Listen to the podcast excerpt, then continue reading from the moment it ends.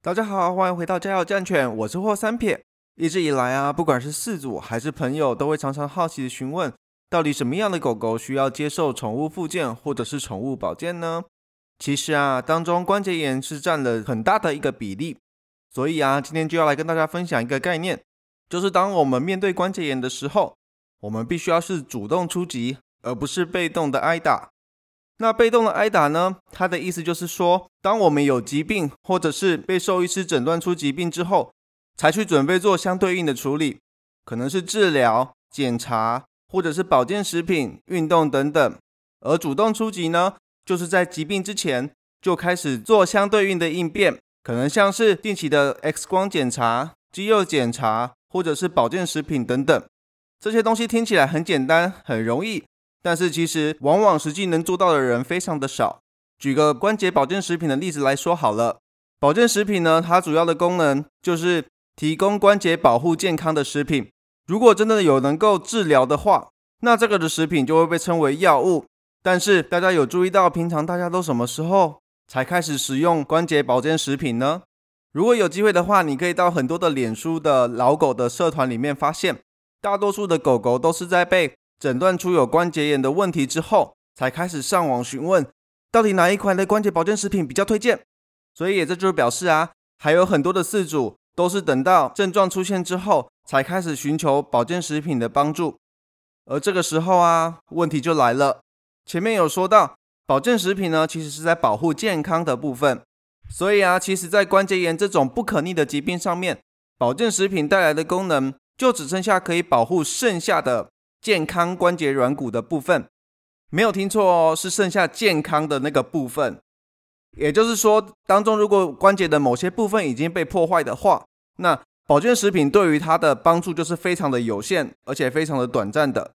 这个时候呢，就会有人纳闷的说：那为什么很多时候，当我们吃下关节保健食品之后，狗狗的整体或者是走路状况就变得好很多呢？其实啊，这都是因为关节保健食品里面。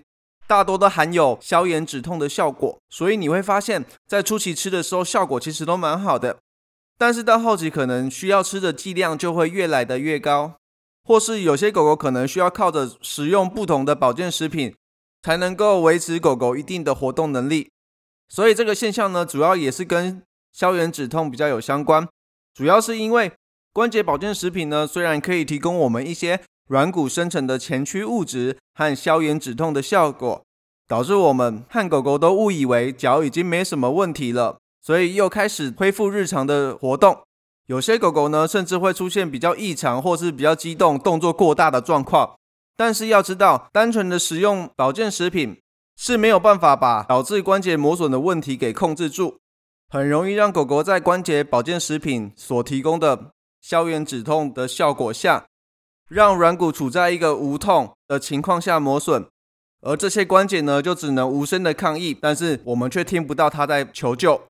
但是听到这边呢，大家不要误会，我们并不是要说关节保健食品是没有用的哦。关节保健食品对于关节炎来讲，还是一个非常重要的元素。只是当我们使用关节保健食品的时候，我们应该要搭配一些其他的部分，一起把它的效果发挥到最大。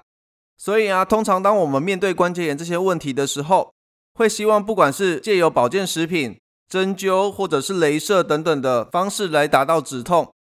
然后借由这个止痛效果还存在的时候去做运动训练，因为这个阶段非常重要。这个时候呢，狗狗在运动的时候比较不会产生疼痛，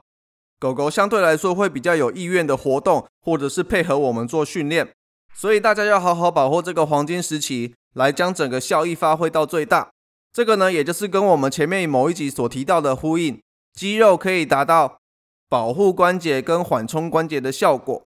如果有人还没有听过的话，赶快回去听一下，就会了解我们在说什么哦。所以回归到正题，我们来整理一下，究竟我们面对关节炎的时候，我们应该要怎么样主动出击？第一个，我们必须要考量的部分是品种。首先，你必须要先了解你到底是养什么品种的狗狗，因为大部分的品种呢。它都有它特有的常见疾病，像是以前比较常见的黄金猎犬或者是拉布拉多，都会常常出现髋关节炎的问题。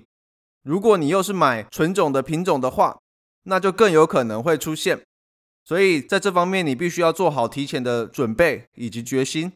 当我们提前去做这些准备的时候，就能够有效的控制髋关节炎的发生，并且让你的未来省下许多的时间。所以，不管像是体重或者是 X 光检查，在未被检查出来有髋关节炎的时候，服用关节保健食品。另外一个还有就是需要去做特化性的运动。所谓的特化性的运动呢，它跟一般的运动不太一样。它的功能呢，比较像是特化的运动设计，对狗狗的身体某一个特定的部分去做加强的训练，像是可能会需要特别加强后脚或者是前脚，它可以用不同的运动形式去做加强，来让狗狗可以达到局部性的能力提升，来保护我们想要保护的关节。所以，如果你是养品种狗狗的话，你就必须要预期到你会面临到这些问题，所以我们更需要去提早的做预防。比其他狗狗做超前部署，虽然可能有些疾病它是可以借由治疗后恢复的，但是其实还是有很多疾病它是属于比较不可逆的，像这种髋关节炎就是，也就是我们没有办法恢复到原本百分之百的状况，可能从一百分受伤之后变七十分，但是复原之后可能只到八十分这样子，所以提前的做好预防绝对是最重要的首要事情。那第二个步骤呢？你必须要了解你们家的狗狗是什么样的体型，因为即使是同一种品种的狗狗，它可能有大有小，也有可能差异很大。像是比较极端的，有那种迷你的红贵宾啊，但是也有那种巨型贵宾。所以通常你必须要注意自己养的是什么样的体型的狗狗，因为如果当你的品种或者是体型是偏小的话，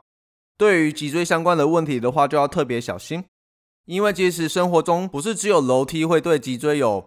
增加负担的情况，可能从日常生活中的门槛、人行道、障碍物、沙发、床垫等等，都有可能是对于他们一个严厉的挑战。所以在狗狗的生活环境控制也是非常重要的。或许户外的空间难以控制，只能够以绕道或者是其他的方式进行，但是家庭的环境设计是我们可以自己控制的。可能可以借由斜坡啊、楼梯的摆设，平日在家里做一些脊椎周边的肌肉强化训练，借由一些外在的帮助来提供狗狗更高的安全性。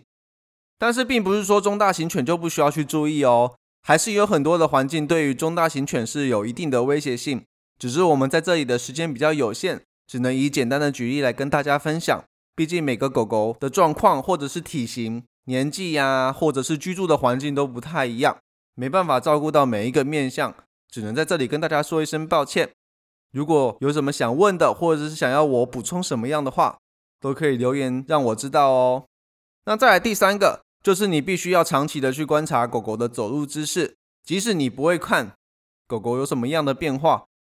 但是你也一样要养成定期去帮狗狗拍它的走路姿势，因为你可以借由它的走路的影片做交叉比对，找出变化，就可以发现。狗狗目前身体上有出现了什么样的问题？最好的话，可以是用一般的速度录制一次，然后再用慢动作的录影形式去录制一次。或是如果你会后置影片的话，你也可以直接把一般的影片再把它多后置成慢动作也可以。像我就常常借由狗狗走路的姿势去发现狗狗的身体可能跟之前有出现什么样的异状。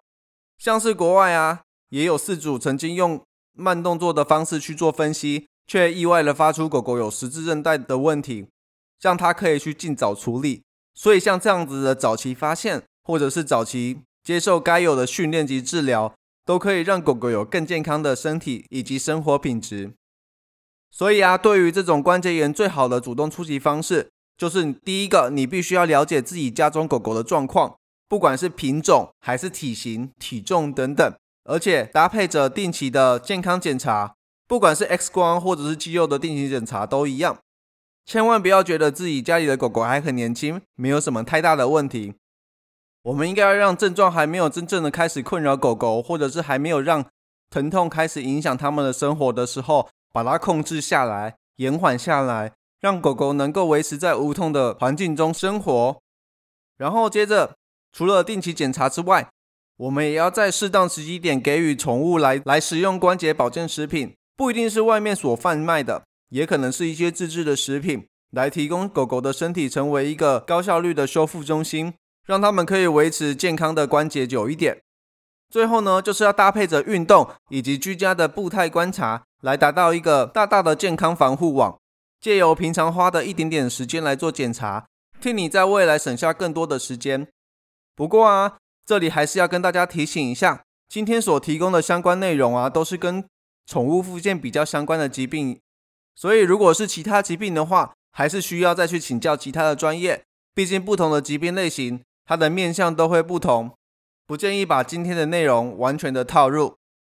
那我们今天来一个趣味的小问题，来看大家是不是真的有听懂我们今天的内容呢？